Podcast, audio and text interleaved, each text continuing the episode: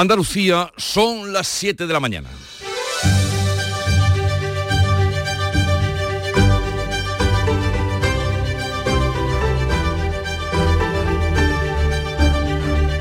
En Canal Sur Radio, La mañana de Andalucía con Jesús Vigorra. Buenos días queridos oyentes, es 21 de diciembre, víspera de todo, tiempo de vísperas y a casi 47.000 millones de euros asciende el presupuesto de la Junta de Andalucía para 2024 que hoy se aprobará en el Parlamento andaluz. Un presupuesto que dedicará dos de cada tres euros a políticas sociales. Aún así, el Gobierno no pudo evitar las críticas de la oposición a la gestión sanitaria. La consejera Catalina García, consejera de Salud, asegura que Andalucía ha dejado de ser o de estar en el último puesto en gasto sanitario en el que la dejó dijo el gobierno socialista. Hoy la sanidad en Andalucía no ocupa ya uno de los falorillos rojos a nivel nacional. Nuestro presupuesto, el mayor de la historia, alcanza el 7,5% del PIB y tenemos la mayor plantilla de profesionales de la historia con 25.000 profesionales más que en el año 2018. La oposición ha cerrado las críticas en las listas de espera y la inversión sanitaria. Desde el PSOE, María Ángeles eh, Prieto asegura que destruye 4.000 millones de euros en materia de salud. Y este presupuesto es su gran mentira, porque lejos de resolver los problemas de la sanidad pública, agrava estos problemas.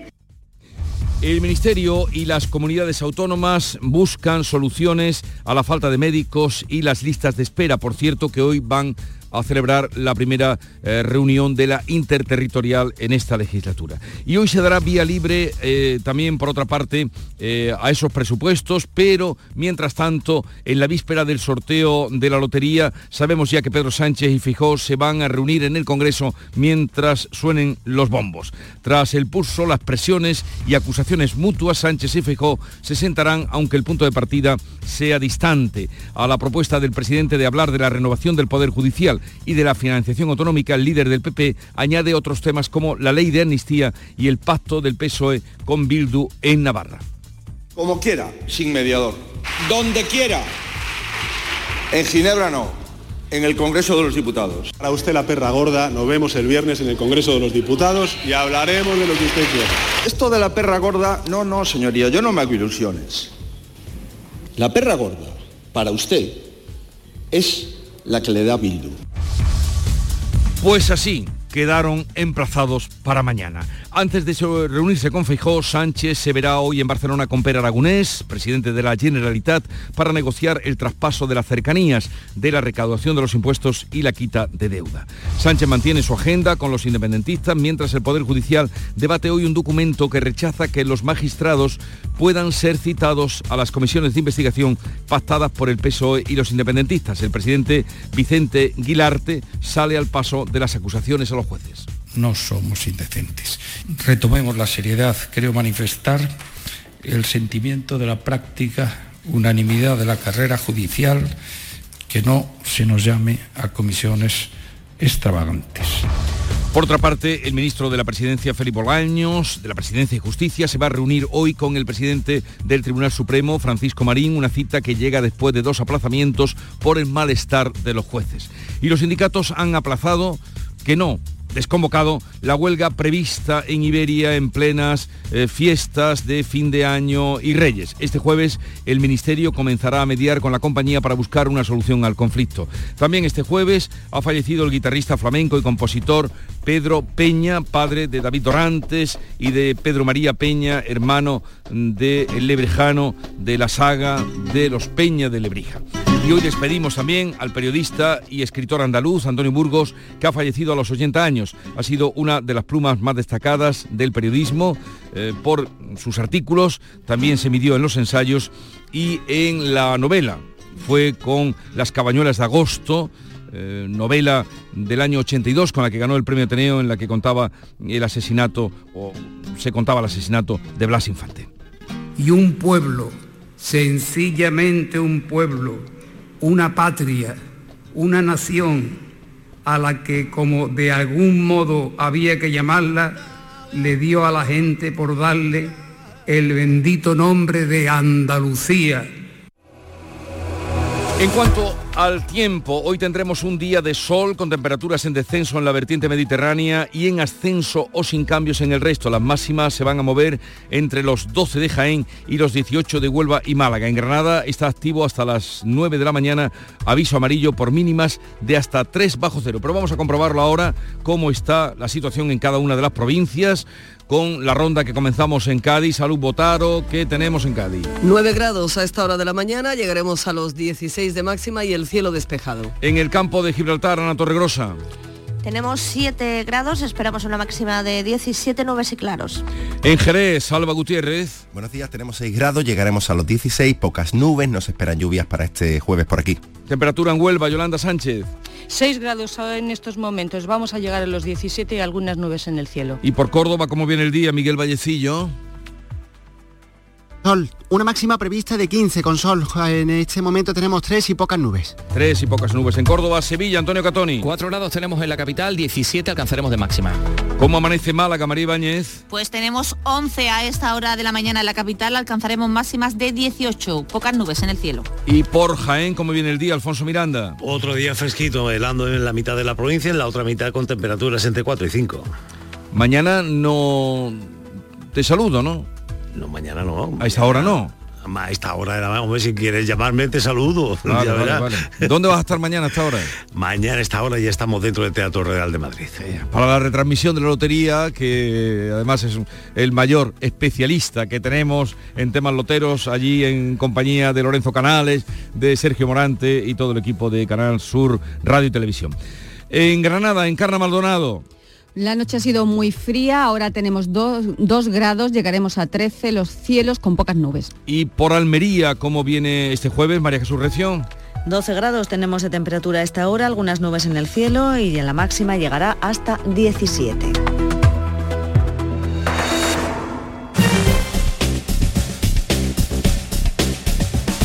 Vamos a conocer ahora cómo se circula por las carreteras de Andalucía. Saludamos a Patricia Arriaga desde la DGT. Buenos días. ¿Qué tal? Muy buenos días. Pues arranca esta jornada de jueves y lo hace ya con tráfico en aumento en la red de carreteras de Andalucía, pero por el momento sin retenciones, ni en la red viaria principal ni en la secundaria. Mucha precaución, eso sí, por bajada de temperatura significativa que ya ocasiona pavimento deslizante, especialmente en la provincia de Granada, así que moderen la velocidad.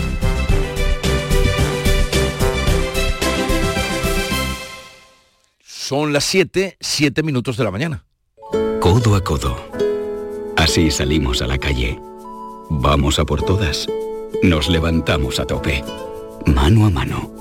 Nos superamos una y otra vez. Nos reímos, nos emocionamos. Porque contigo nunca estamos solos.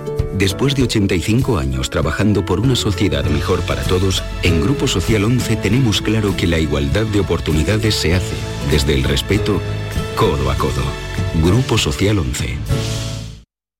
Termina el año en verde con los Social Energy Green Days. Llévate 200 euros en tu batería virtual con Quiroluz, con seguro todo riesgo incluido los dos primeros años y grandes descuentos con hasta 25 años de garantía en todas nuestras instalaciones de primeras marcas. Pide tu cita al 955 44 11 11 o socialenergy.es. La revolución solar es Social Energy. En Canal Sur Radio, la mañana de Andalucía con Jesús Vigorra.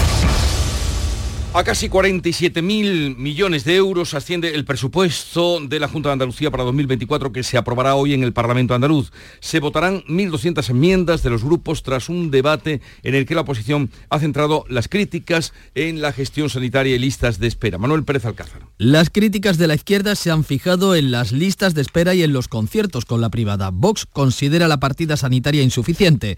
La diputada socialista María Ángeles Prieto lo ha definido como un presupuesto estancado que destruye 4.000 millones de euros en materia de salud. El problema no es usted, el problema es el modelo de su partido al frente de un servicio público básico como es la sanidad. Que no se resignen que esto aunque se va a hacer muy largo, lo vamos a revertir. No será con el Partido Popular, será con un modelo que ponga en el centro a las personas que necesitan una atención decente del Servicio Andaluz de Salud Y en medio de este debate, el Ministerio y las comunidades autónomas buscan hoy soluciones a la falta de médicos y a las listas de espera. La consejera de Salud, Catalina García, asegura que Andalucía ha subido cuatro puestos en inversión sanitaria para dejar el último en el que estaba durante la etapa del PSOE. Gracias a la apuesta decidida del gobierno andaluz, Hoy la sanidad en Andalucía no ocupa ya uno de los falorillos rojos a nivel nacional. Nuestro presupuesto, el mayor de la historia, alcanza el 7,5% del PIB y tenemos la mayor plantilla de profesionales de la historia con 25.000 profesionales más que en el año 2018. Una tercera parte del presupuesto se va a destinar a sanidad. El portavoz del PP, Tony Martín, se muestra dispuesto a aceptar enmiendas de la oposición que no supongan subidas de impuestos en las cuentas. No aceptamos una sola enmienda, leanme los labios, una sola enmienda que suponga subirle los impuestos a los andaluces. De eso nada. Nuestro compromiso es el contrario. Vamos a seguir bajando los impuestos a los andaluces porque eso es lo que necesitan, eso es lo que funciona. El presupuesto roza los 47.000 millones de euros y destina el 62% a gasto social. Sabremos algún día por qué Doñana ha salido de la lista verde. Confiemos que sí. La Junta, por su parte, ha presentado ya una reclamación ante la Unión Internacional para la Conservación de la Naturaleza por la exclusión de Doñana de su lista verde. Ahora se la juega Sierra Nevada. Nuria Durán. El caso de Doñana coincide con la retirada a este organismo de una subvención de 140.000 euros de la Junta de Andalucía. El consejero de Sostenibilidad, Ramón Fernández Pacheco, niega cualquier relación, pero asegura que ya han pedido explicaciones. La Junta de Andalucía el año pasado ya presentó una reclamación expresa a UICN porque no compartíamos los criterios que se estaban van utilizando para evaluar la permanencia de Doñana en la famosa lista verde. ¿no? Al final se trata de una organización privada que tiene sus propios criterios. Sierra Nevada espera recibir en febrero el dictamen tras la visita de los auditores este verano. El director del Espacio Natural de Sierra Nevada, Francisco Muñoz, ha explicado a Canal Sur que ingresó el espacio natural Sierra Nevada en esa lista verde a finales de 2014 y ahora está pendiente de la renovación. Cuando vi los titulares entré en la página web, digo a ver si aquí había alguna notificación, repasé el correo por si acaso, pero pero no, no, no, no, no hemos recibido nada. Ya digo que confiamos en seguir cumpliendo los criterios. En Sierra Nevada el trabajo es muy intenso. En esa web de la Unión Internacional para la Conservación de la Naturaleza, Sierra Nevada aparece como candidata a la lista verde. Este viernes, mañana, se va a firmar el documento para la ejecución de la conexión entre los pantanos de la Colada y Sierra Bollera para aliviar la falta de agua potable en las comarcas cordobesas de los Pedroches y Guadiato, que llevan ya nueve meses casi sin esa agua potable en el grifo. El lunes está previsto que comience la ejecución de la primera fase de la conexión entre los pantanos de la Colada y Sierra Bollera, una intervención que según la plataforma no soluciona el problema porque precisa de lluvias que diluyan los purines que contaminan el agua de la Colada. La Junta propone hacerlo con agua del pantano de Puente Nuevo. Desde la plataforma Miguel Avaricio considera que no resuelve el problema y reclama la construcción de una potabilizadora. Hasta entonces, asegura, mantendrán la huelga de hambre. Ha sido un esfuerzo tremendo, son creo que hoy hacen seis días de huelga, entonces no queremos tirar por tierra algo tan penoso, tan costoso, no solo para nosotros, para nuestras familias también, si no hay una certificación de que esto que hemos hecho ha valido la pena. La plataforma espera que el Ministerio convoque la reunión con todas las partes como se comprometió el martes el secretario de Estado de Medio Ambiente.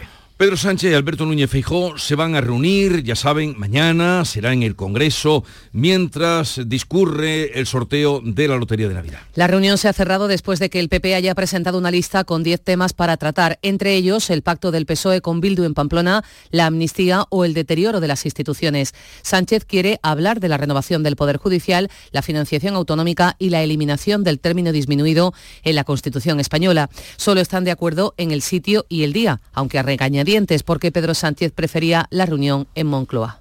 Como quiera, sin mediador. Donde quiera. En Ginebra no. En el Congreso de los Diputados. Para usted la perra gorda, nos vemos el viernes en el Congreso de los Diputados y hablaremos de lo que usted quiera. Esto de la perra gorda, no, no, señoría, yo no me hago ilusiones.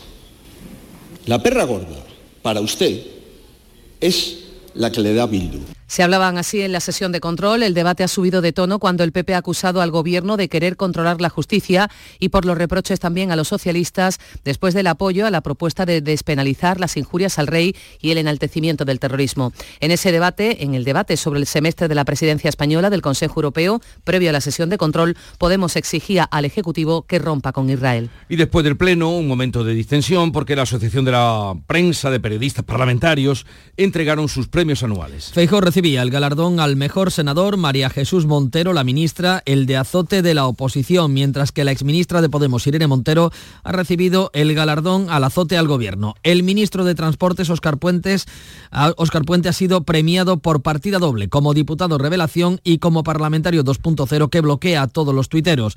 Aitor Esteban del PNV como mejor orador y Miriam Nogueras de Junts, ausente en el acto, ha sido premio castigo de la prensa por su escasa simpatía con los periodistas. Pues en la víspera de esa reunión, mañana de Sánchez y Feijó, hoy el presidente del Gobierno se va a reunir en Barcelona con el presidente de la Generalitat, Per Aragonés. Van a abordar el traspaso de los trenes de cercanía, que Cataluña recaude todos los impuestos y la quita de la deuda que reclama Esquerra. Aragonés pretende avanzar en la agenda de trabajo de la mesa entre ambos gobiernos y deslizará su petición de referéndum.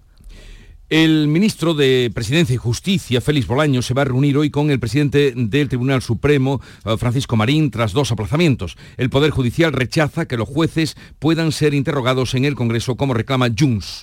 El Consejo General del Poder Judicial debate hoy un documento sobre la supuesta persecución judicial en el que advierte que los magistrados no pueden ser citados a las comisiones de investigación pactadas por el PSOE y los independentistas. El presidente Vicente Aguilarte ha salido al paso de las acusaciones de la portavoz de Junts.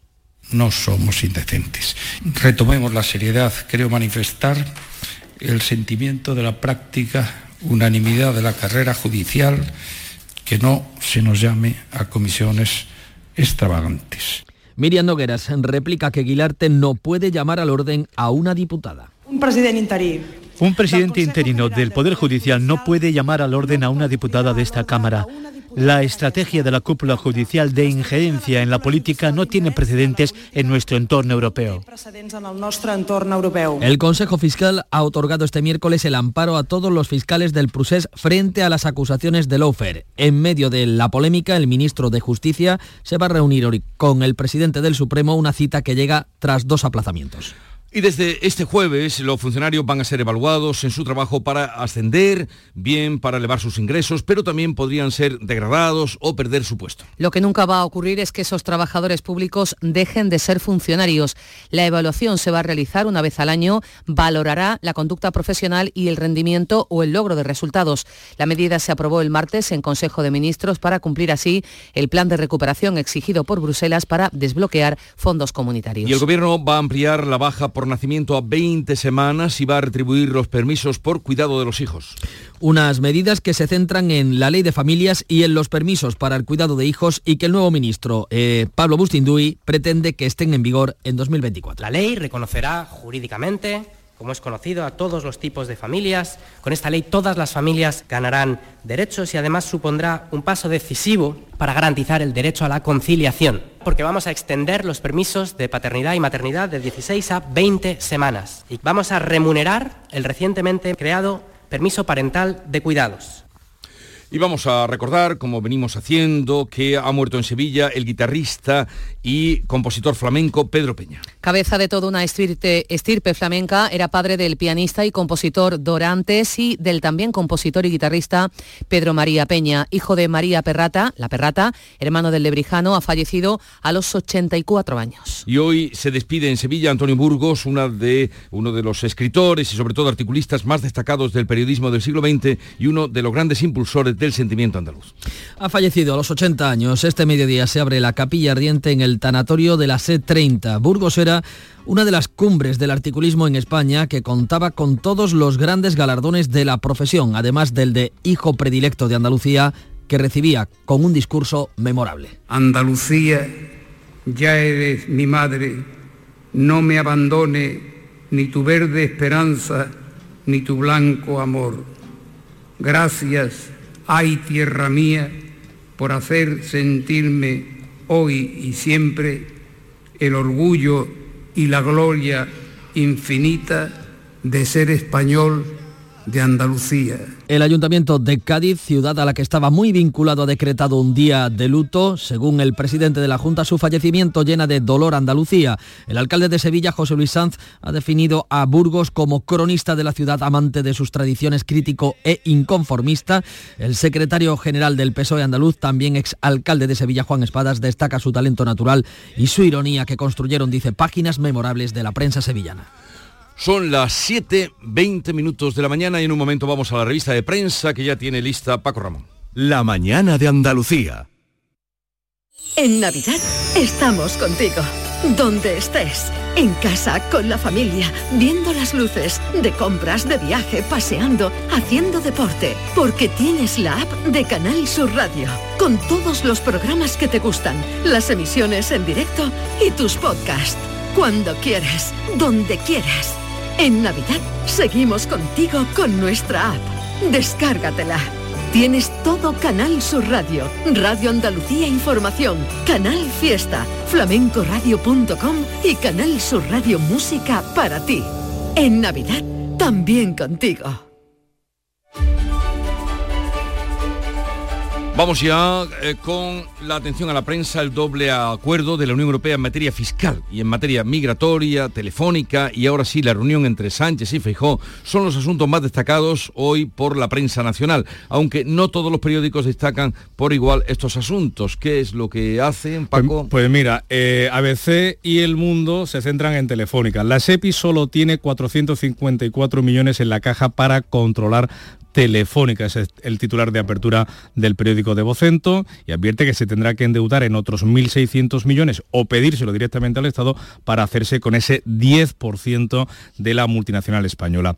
Ah, recuerda además ABC que las firmas del holding público, las que están bajo el paraguas de la SEPI, arrastran un agujero de 4.750 millones de euros. El mundo, el núcleo duro confía en que Sánchez no politice, no politice Telefónica. Los accionistas españoles se prevén nuevos movimientos del Ejecutivo para armar un bloque frente a la entrada mm, del capital saudí a través de esa compañía de STC. También eh, sobre el doble acuerdo que apuntabas, es el titular elegido por el diario El País. La Unión Europea cierra los pactos claves sobre migración y reglas fiscales. Europa endurece los requisitos de acogida e impone cuotas de reparto en materia migratoria y sobre las reglas fiscales dice que Calviño logra un consenso para la reducción del déficit con concesiones a Alemania. Sobre el acuerdo, mm, perdón, sobre la reunión de mañana, Sánchez y Feijó abordarán, eh, abordan su reunión en medio de duros reproches, lo que dice el país, y la razón dice que eh, es un cebo de la oposición responsable la que eh, ha terminado asumiendo Feijo. También cuenta como titular de apertura que Jun se abre a llegar a pactos en el día a día con el Partido Popular. Bien, eso en cuanto a las portadas y los editoriales. Pues ¿Sobre qué versan? Eh, a veces se posiciona sobre el acuerdo, el acuerdo migratorio de la Unión Europea. La inmigración a primer plano, titula. Dice el periódico que el acuerdo alcanzado tras años de negociaciones entre el Consejo y el Parlamento Europeo inaugura un nuevo paradigma regulatorio sobre el asilo y la inmigración en el marco de la Unión Europea. Sin embargo, mm, añade, no todos son buenas noticias. Esta solidaridad obligatoria, entre comillas, quedará matizada por un mecanismo de compensación a través del cual los países podrán rechazar la llegada de inmigrantes a cambio de 20.000 euros por persona, una cuantificación que dice resulta en sí misma un desafío moral por cuanto computa y pone precio a una realidad tan sensible como las vidas de los inmigrantes. En el país, Telefónica es estratégica. Dice el diario de Prisa que el Estado vuelve al capital de la multinacional española para protegerla ante la entrada del grupo saudí. En la Unión Europea, añade, existen mecanismos para evitar ofensivas en empresas estratégicas, como la llamada acción de oro que permite a las administraciones nacionales vetar la toma de posiciones relevantes. El Ejecutivo ha considerado que lo que sirve mejor a los intereses de España, destaca el país, es recuperar precisamente su presencia relevante en Telefónica. Es una posición más que defendible cuando está en juego, dice, el control del mayor grupo español en el mercado mundial de las telecomunicaciones. Y concluye, esto es también una política industrial activa. El mundo sobre Telefónica advierte del riesgo intervencionista del Estado. El Ejecutivo tenía a su alcance opciones menos intrusivas para defender el interés de España ante el capital saudí, lo contrario que dice eh, el país. La clave está en si la actuación del Ejecutivo se va a circunscribir a estabilizar el accionariado y evitar un peso excesivo de una potencia extranjera como es Arabia Saudí. Y en la razón sobre la reunión de mañana entre Sánchez y Feijó, leemos Feijó y el cebo de la oposición responsable, como adelantábamos en que también lleva su portada el inicio de ese editorial. Detrás de todo estaba el dilema, dice el periódico del grupo Planeta, al que se enfrentaba Feijó, plantar al presidente o correr el riesgo de dejarse instrumentalizar por una propaganda que dice ha demostrado su eficacia. Creemos sobre eh, la reunión final que se ha tomado desde el posibilismo la mejor solución, es decir, que Feijó se vea con Sánchez, que es la de plantearle directamente al jefe del gobierno las sombras de su gestión, como ya se hace desde el Parlamento. Y escuchábamos eh, antes de la revista de prensa las palabras con las que cerraba ese discurso como hijo predilecto de Andalucía de Antonio Burgos, eh, un discurso que puso en pie el Teatro de la Maestranza con el título El orgullo de ser andaluz y que hoy pueden leer íntegramente en la tercera de ABC. Ser español de Andalucía. Ser español de Andalucía, esas son las tres últimas palabras. Ser español de Andalucía. Oye, de las viñetas... Pues mira, ya que hablamos de Antonio Burgos, la de Puebla hoy en ABC, vestido de torero, montera en mano, a la memoria de Antonio Burgos, maestro de columnistas. Y vamos ya con la información deportiva que nos trae Nuria Gaciño. Hola, amigo Nicolás. Hola, Baltasar, Gaspar, Melchor. He estado ayudando en las tiendas MGI y ahora necesito vuestra ayuda para repartir todos los juguetes. En MGI, los juguetes de primeras marcas están a 10, 15 y 20 euros. Cuenta con nosotros, amigo Nicolás. Nosotros también te necesitaremos. En tiendas MGI nos dan mucho trabajo.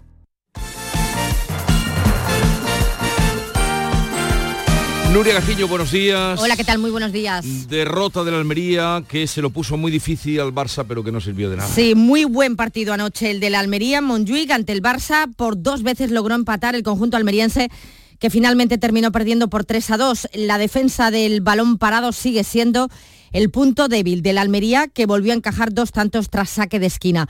Una pena la oportunidad desaprovechada que le hubiese dado un poquito de aire a los almerienses que se colocan a nueve puntos ya de la permanencia a la espera de ver cómo termina la jornada y Cádiz y Betis que salen a escena esta tarde. Precisamente si el Cádiz le gana hoy a las 7 a la Real Sociedad y el Mallorca hace lo propio con Osasuna, pues la permanencia para la Almería se pondría ya a 12 puntos, una distancia demasiado grande. Duro rival, el que tiene desde luego el equipo cadista hoy en su casa, al igual que el Betis, que también juega a las 7 recibe al Girona. Promete desde luego este encuentro ya que el actual líder está imparable, el Girona, pero los verde y blancos en la liga no conocen la derrota en el Benito Villamarín. Los otros dos partidos que se juegan hoy son a la vez Real Madrid y Mallorca Osasuna, los dos a las nueve y media de la noche. De este modo se va a cerrar la última jornada del año y solo nos quedará el encuentro pendiente entre el Sevilla y el Atlético de Madrid, que se va a disputar el próximo sábado en el Metropolitano. Y puede ser también un día importante para el fútbol en Europa. ¿Por qué? Está previsto que el Tribunal de Justicia de la Unión Europea se pronuncie en torno a las nueve y media, diez de la mañana sobre si la posición de la UEFA y la FIFA respecto a la creación de la polémica Superliga de Fútbol es contraria a las normas europeas de competencia. El tribunal no va a juzgar la viabilidad o no de la Superliga, sino que versará sobre si existe o no monopolio por parte de la UEFA a la hora de organizar competiciones de clubes. Es decir, si la libre competencia que hay en la Unión Europea pues choca con la gestión de UEFA y FIFA. De ser así, se abre una vía para que la Superliga pueda salir adelante, así que Florentino Pérez va a estar feliz como unas castañuelas. A todo esto, a las 12 del mediodía, José Manuel Rodríguez Uribes tomará posesión como nuevo presidente del Consejo Superior de Deportes en sustitución de Víctor Francos. A las 12 y cuarto se celebra la Asamblea Extraordinaria de la Federación Española de Fútbol, donde se van a aprobar las cuentas anuales del 2023 y los presupuestos para el próximo año. Y por último, la selección española de fútbol sala cierra con goleada 0-4 ante Italia, la fase de clasificación para el Mundial del 2024 de Uzbekistán, ya había conseguido el billete, pero lo hace con pleno de victorias. Hoy nos toca estar un poquito, un poquito nostálgicos o deprimidos, según se mire, porque se cumplen ya 40 años, 40 Ah, años te habías acordado? del gol de señor, de ese mítico 12 a 1. Avanza. Señor y Víctor, Víctor, ha caído, señor, señor, gol, gol de señor, gol de señor, el número 12. ¿Dónde estabas entonces? Como decía la canción, como decía la canción. ¿Dónde estaba? estabas entonces? Eh, pues estaba muy lejos, muy lejos de Sevilla, muy lejos de donde el señor marcaba el gol. Estaba en Coruña viviendo todavía, no había llegado a Pero Andalucía. muy pequeñita. Sí, muy pequeñita. Lo recuerdo así vagamente, pero bueno. ¿Y tú dónde estabas? No lo sé. No me digas que no estabas viendo el partido como todo el mundo, como No, toda España. Posiblemente no. O sea, no, no, seguro que no. No puedo, Jesús, no puedo. Seguro, seguro que no, eso te lo aseguro. Pero no porque tenga nada en contra, ¿eh? sino Lo porque no, sé. no me llama. Te perdiste ese momento de emoción, de Pero sí éxtasis. sé qué pasó, sé qué ocurrió, lo que significó, todo eso lo sé. Bueno, menos mal. Pero ¿dónde estabas No carrera de ti, por Dios. ¿Dónde estabas entonces? Adiós, Nuria. Eh, llegamos así a las siete y media de la mañana. Canal Sur Radio, la radio de Andalucía. Acaban de dar las siete y media de la mañana. En Canal Sur Radio, La mañana de Andalucía con Jesús Vigorra. Y a esta hora con Nuria Durán vamos a repasar en titulares las noticias más destacadas que les estamos contando esta mañana. El Parlamento de Andalucía va a aprobar hoy los presupuestos de la Junta para 2024. El debate continúa esta mañana con la tramitación de más de un millar de enmiendas de los grupos políticos. La oposición critica la gestión sanitaria del gobierno andaluz. La Junta recalca en su defensa que Andalucía ha dejado de ser la última comunidad en gasto sanitario por habitante. Sánchez y Feijó se van a reunir en el día de la lotería en el Congreso de los Diputados. El presidente del gobierno y el líder de la oposición se dan una oportunidad el día de la lotería en sede parlamentaria, no en Moncloa. Pedro Sánchez viaja hoy a Barcelona para entrevistarse con el presidente de la Generalitat, Pere Aragonés. El Poder Judicial rechaza que los jueces puedan ser interrogados en el Congreso sobre sus resoluciones. El Consejo General debate hoy un documento sobre el lawfare o guerra judicial que advierte de que los magistrados no pueden ser citados a las comisiones de investigación que ha pactado el PSOE y los independentistas catalanes para controlar sus actuaciones. El ministro de Justicia se reúne hoy con el presidente del Supremo. Los sindicatos aplazan la huelga de Iberia hasta después de Navidad. El Ejecutivo trata de mediar entre trabajadores y la compañía para buscar una solución al conflicto generado al perder la licencia para las operaciones en tierra en ocho aeropuertos españoles, entre ellos Barcelona y Málaga. Fallece el escritor y periodista sevillano Antonio Burgos. Considerado uno de los grandes del articulismo, con el recuadro de ABC contaba con todos los grandes galardones del periodismo español. Fue hijo predilecto de Andalucía e hijo adoptivo de Cádiz. El presidente de la Junta ha destacado la honda huella que deja Antonio Burgos entre los andaluces. Y en el mismo día 20 de diciembre ha fallecido también Pedro Peña, guitarrista, flamenco, compositor de la familia de los Peña de Lebrija, hermano de Lebrijano, padre de David Peña Dorantes y de Pedro Mari eh, Peña y de nuestro compañero Bernardo Peña. Aquí le oímos, eh, como siempre, tenía 84 años, fue también maestro de escuela, de los primeros que empezó a llevar el flamenco a las escuelas. Vamos con el tiempo, Nuria, la previsión para hoy. Tendremos hoy un día de sol con temperaturas en descenso en la vertiente mediterránea, en ascenso o sin cambios en el resto. Las máximas hoy se mueven entre los 12 de Jaén y los 18 de Huelva y Málaga. En Granada está activo hasta las 9 de la mañana aviso amarillo por mínimas de hasta 3 grados bajo cero. 3 grados negativos. Soplarán vientos flojos y variables en el interior oriental y del norte moderados en el resto de Andalucía. y no le tu pena.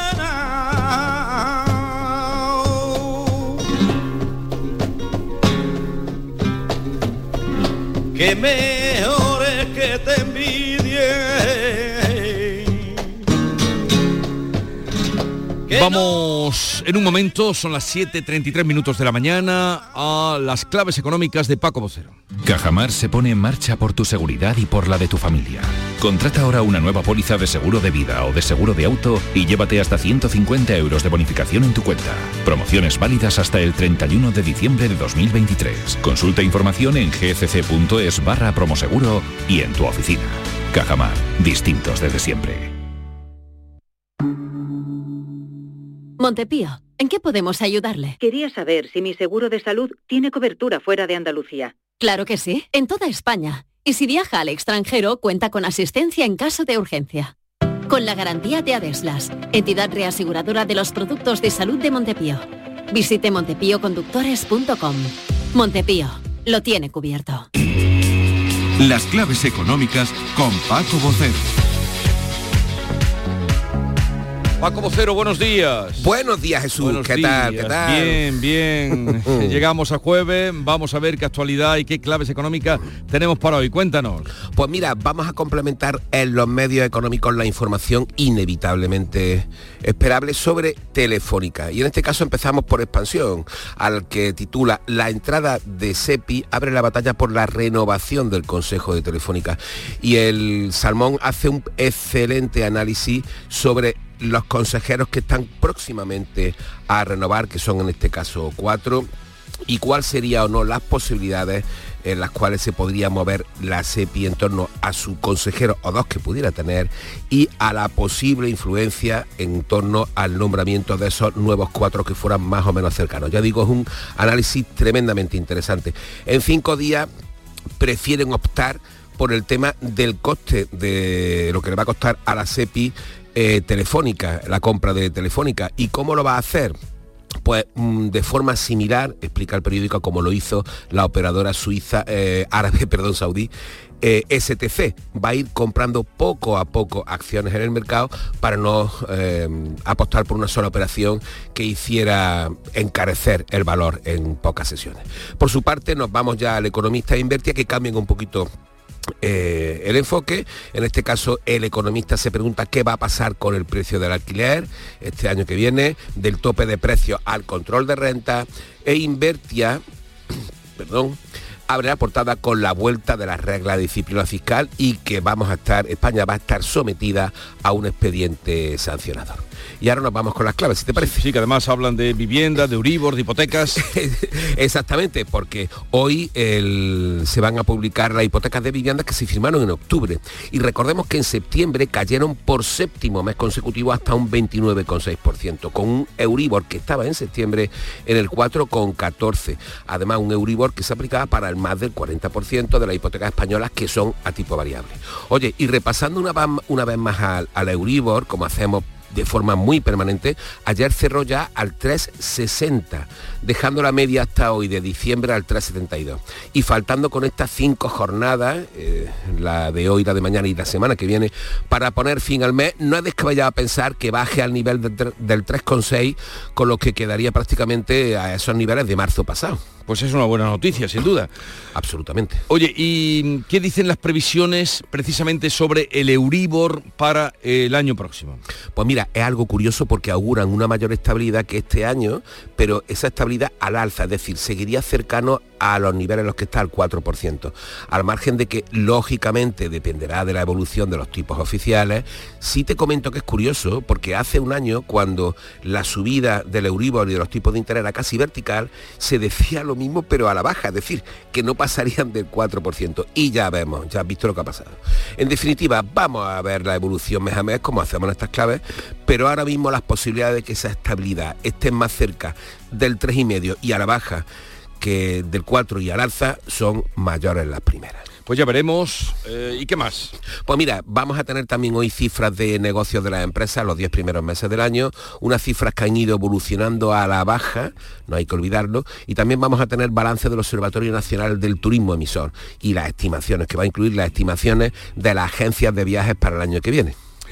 Eh, ¿Alguna cosa más? Pues mira, vamos a irnos, Jesús, con una cuestión que va a traer cola, porque cuenta con la oposición muy firme de las organizaciones empresariales y las centrales sindicales, y lo cuenta en el fondo y en la forma. Y es que el gobierno introdujo el martes en el Real Decreto Ley que reforma el subsidio por desempleo la prioridad de los convenios colectivos autonómicos sobre los estatales y sectoriales, una concesión prometida al PNV al margen del diálogo social. Una medida que además los agentes sociales han ido desechando de manera sistemática. Además lo hicieron con especial eh, énfasis en la última reforma laboral aprobada hace dos años, por sus efectos sobre la unidad de mercado. Eh, eso fue el fondo. La forma es que no se avisó sobre su aprobación antes de ayer a empresarios y sindicatos y apareció directamente en el BOE y lo descubrió el portavoz del PNV. Lo vamos a dejar aquí. Eh, Paco, que tengas un bonito día. Igualmente. Y, y nada, hasta mañana. Hasta mañana. El día de la suerte. Exactamente. Hasta luego. Los Reyes Magos llenan sus carrozas en Frutos Secos Reyes, con tres lotes diferentes. Frutos secos, snacks y tu lote de pipas Reyes para hacer las delicias de pequeños y mayores. Haz tu pedido ya en frutosecorreyes.es o en el 955 70 48 12 antes del 22 de diciembre y recógelo en fábrica. Frutos Secos Reyes, los Reyes de la Cabalgata. Ven a celebrar con nosotros la Navidad más flamenca en Andalucía. Disfruta de nuestras zambombas en todas las provincias. Para más información consulta la página web www.institutoandaluzdelflamenco.com. Agencia Andaluza de Instituciones Culturales, Junta de Andalucía. Todo el deporte de Andalucía, de toda Andalucía, lo tienes en El Pelotazo. 10 y 5 de la noche, esta es la sintonía del pelotazo, esta es la sintonía de Canal Sur Radio. Programón. Esto solo pasa aquí. Usted ha dicho el pelotazo, ¿no? Ha empezado con el programa, se llama el pelotazo. Claro. Pues eso es lo que queremos nosotros dar, el pelotazo. El Pelotazo de Canal Sur Radio con Antonio Caamaño. De lunes a jueves desde las 10 de la noche. Contigo somos más Canal Sur Radio. Contigo somos más Andalucía.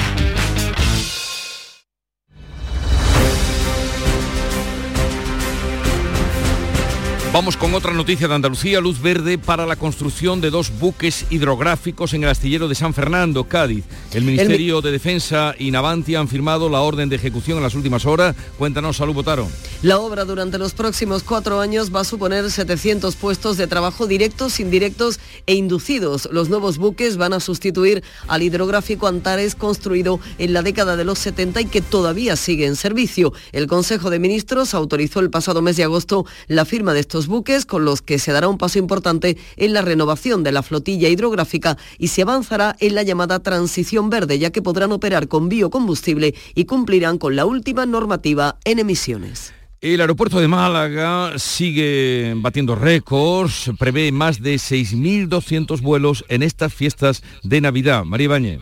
Pues sí, eso supondrá un 14% más de vuelos que el año pasado. Está estimado que unos 800.000 pasajeros pues deambulen por las terminales del aeropuerto Costa del Sol. Los días de mayor movimiento serán este próximo sábado, día 23, y el domingo 7 de enero. Los días de menor actividad, Nochebuena y Navidad. Recordar que el aeropuerto de Málaga es el tercero de la península en volumen de pasajeros, solo por detrás de Madrid y Barcelona, y que entre enero y este pasado mes de noviembre, pues ha recibido casi 21 millones de viajeros. La estafa en la venta de pisos de Almuñécar se estima que afecta a más de 800 familias con un fraude superior a los 15 millones de euros. ¿Qué es lo que ha pasado en Carra Maldonado? Pues de momento 60 familias han denunciado que han entregado 25.000 euros a Grupo 21 para un piso en una promoción en la playa del Tesorillo, en Almuñécar. Y ese piso no solo no se ha construido, sino que la empresa ni siquiera es propietaria de los suelos.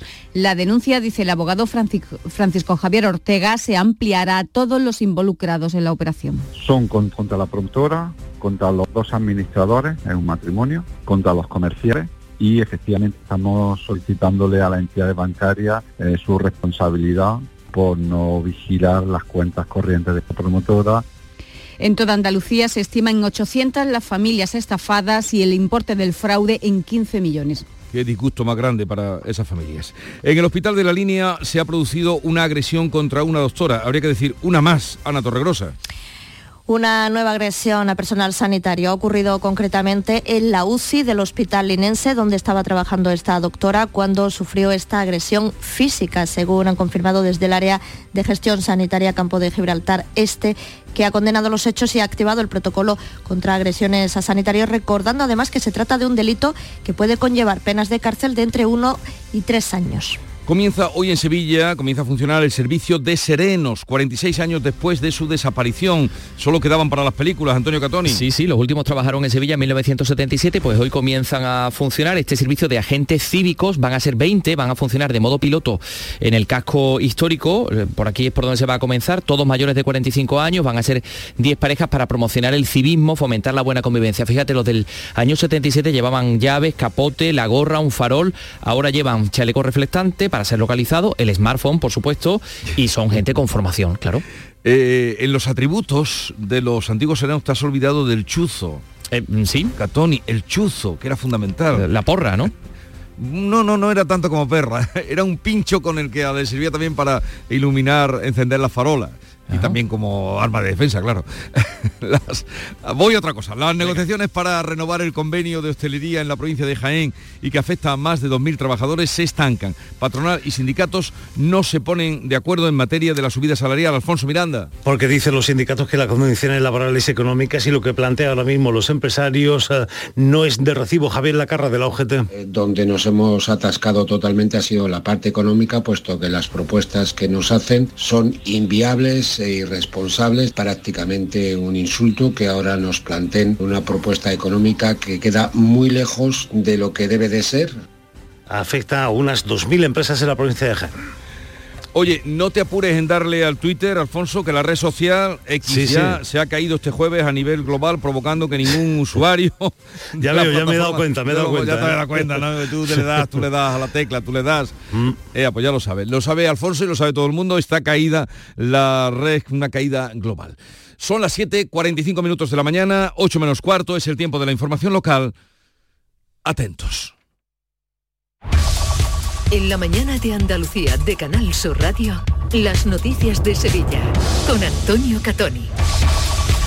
Buenos días, ha fallecido el periodista Antonio Burgos, creador desde su recuadro de ABC de una Sevilla imaginada que muchos sevillanos han hecho suya. La capilla ardiente ha quedado instalada en el tanatorio de la S30 y el funeral tendrá lugar este viernes en la parroquia del Sagrario de la Catedral. También nos ha dejado el guitarrista y cantador flamenco Pedro Peña, padre del pianista y compositor Dorantes, hermano de El Lebrijano, tenía 84 años y fue impulsor de la Caracolá de Lebrija. Hoy en la capital, pleno de diciembre del ayuntamiento, por el que va a pasar el proyecto de remodelación del Paseo de la O y su conexión con la calle Betis o la tasa turística. Y en plena temporada navideña, tras el estreno del espectáculo Navigalia, que ha deslumbrado sobre todo a los más pequeños, hoy comienzan a trabajar los serenos, que recorrerán por las noches las calles de Sevilla 46 años después de su desaparición. El tráfico.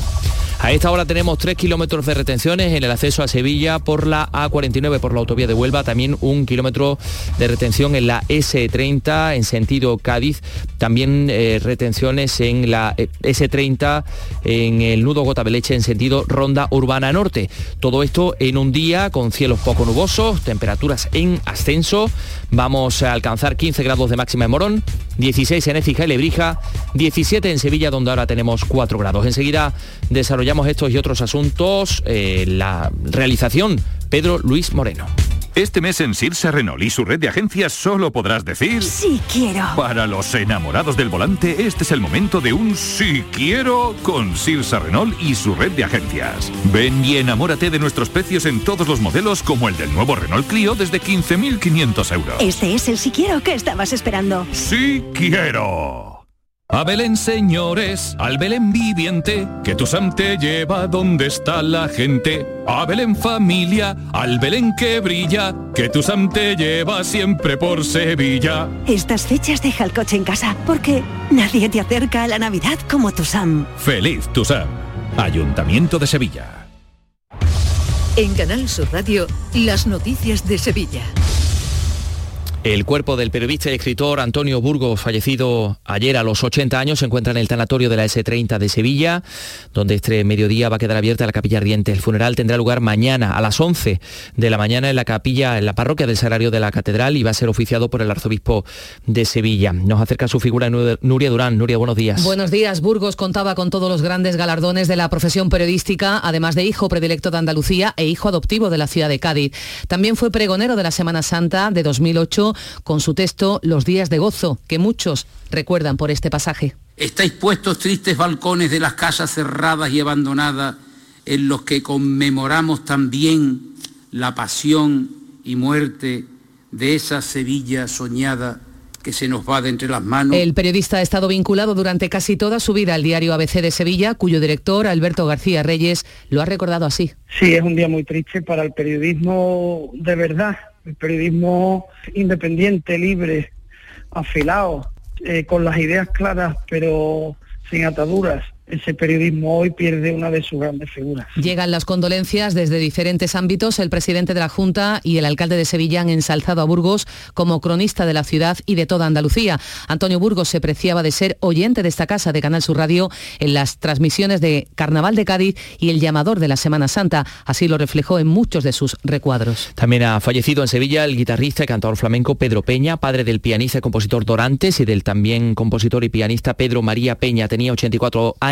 más datos, Carlos López. De estirpe flamenca, hijo de María Perrata, hermano del lebrijano, padre de Dorantes y Pedro María Peña, Pedro Peña ha acompañado con su guitarra a referentes históricos de nuestro arte más universal. Maestro de profesión, siempre destacó la importancia de la educación. El cantador lebrijano José Valencia lo resaltaba así al conocer la noticia. Fue una persona muy preocupada con el tema de la educación, eh, nos inculcaba esos valores de leer, escribir, estudiar, también fue buen compositor, buen escritor. Sus restos serán velados a partir de esta tarde en la Casa de la Cultura del Brija. Un abrazo desde esta casa a su familia, particularmente a Bernardo Peña, compañero de Canal Sur Radio. Son las 7 y 49. Consigue tu mejor versión en Clínica Escobar, tu clínica de cirugía plástica y estética de confianza en Sevilla y Huelva. Especializados en rejuvenecimiento facial, expertos en cirugías de párpados, nariz y orejas y corporales, resaltando las cirugías de mamas, abdomen. La honestidad, seguridad y confianza caracterizan a nuestro equipo. Más información en clínica clínicaescobar.com.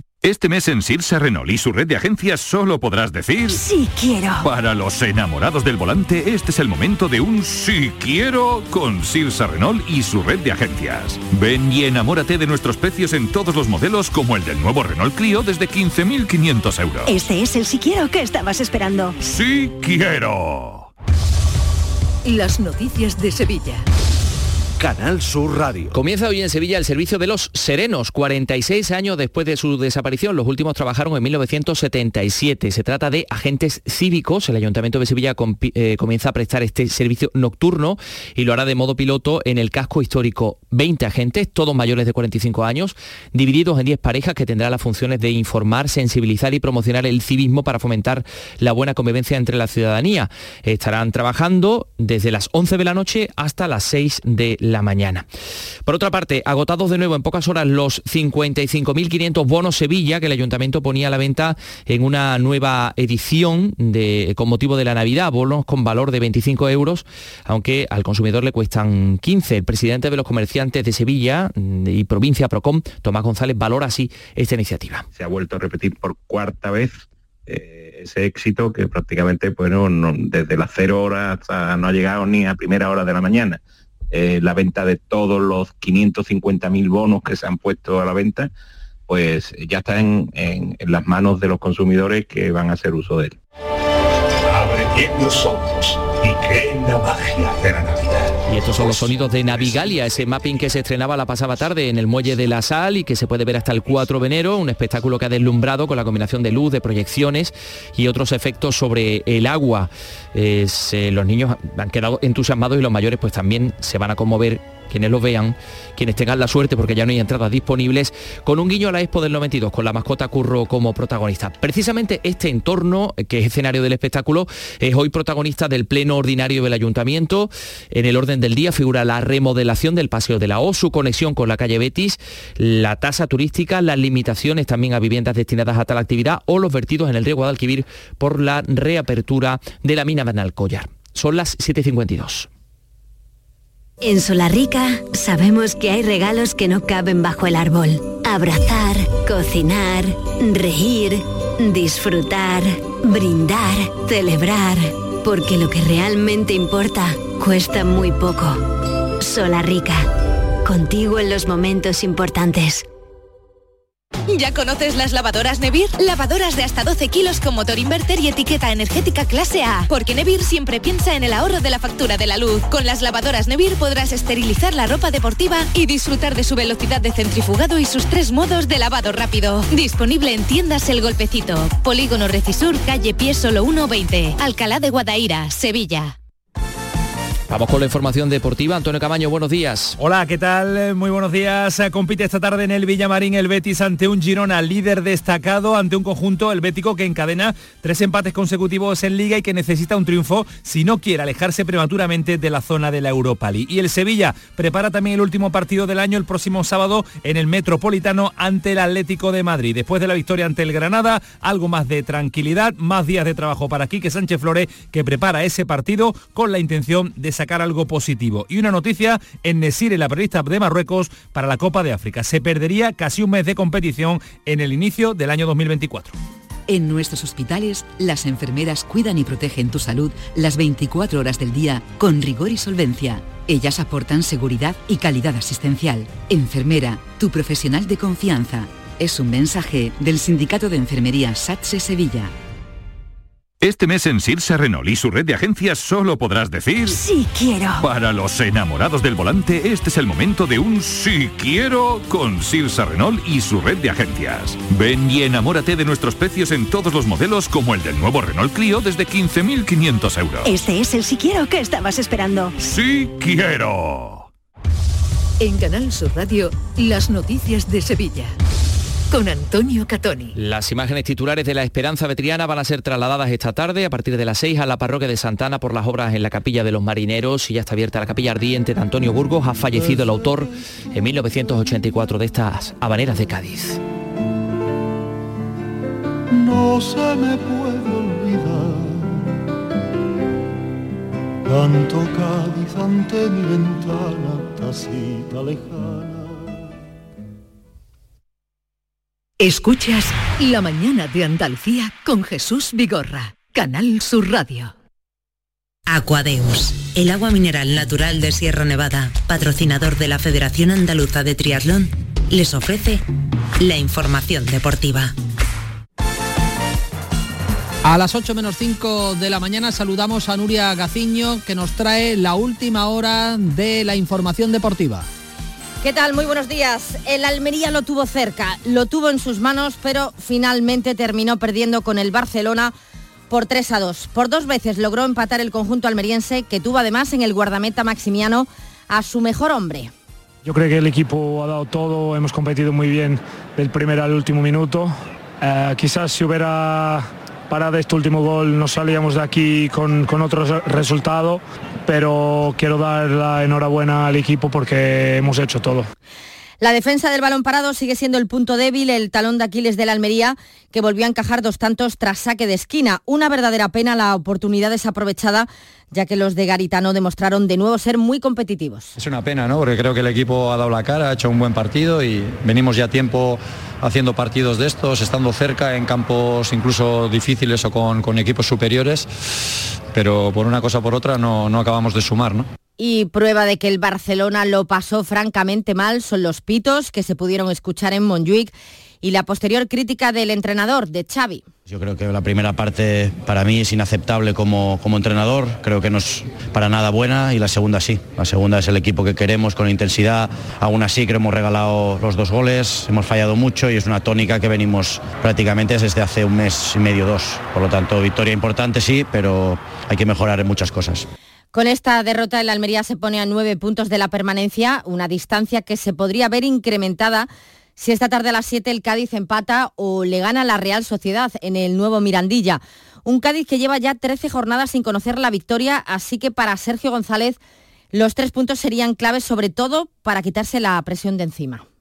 Sí, la verdad que es una oportunidad de oro. Al final es verdad que, yo creo que el equipo va a más. Estos últimos partidos el equipo ha competido muy bien. Por diferentes circunstancias, muy pocas veces por la nuestra y otras porque nos han ayudado, no hemos conseguido esa victoria que creo que ya nos merecemos de hace dos, tres, cuatro partidos. Y es una oportunidad de oro, ¿no? Una oportunidad de oro para todo, ¿no? Para, para irnos todos más contentos para poder celebrar estas fiestas, por los puntos que son necesarios, por la sensación ¿no? de transformar una alegría ya en casa con una victoria ante nuestra gente. Para nosotros mismos también sería como quitarnos toda esa presión que tenemos encima, que verdad que es, que es mucha y es, es normal porque lleva mucho tiempo sin ganar.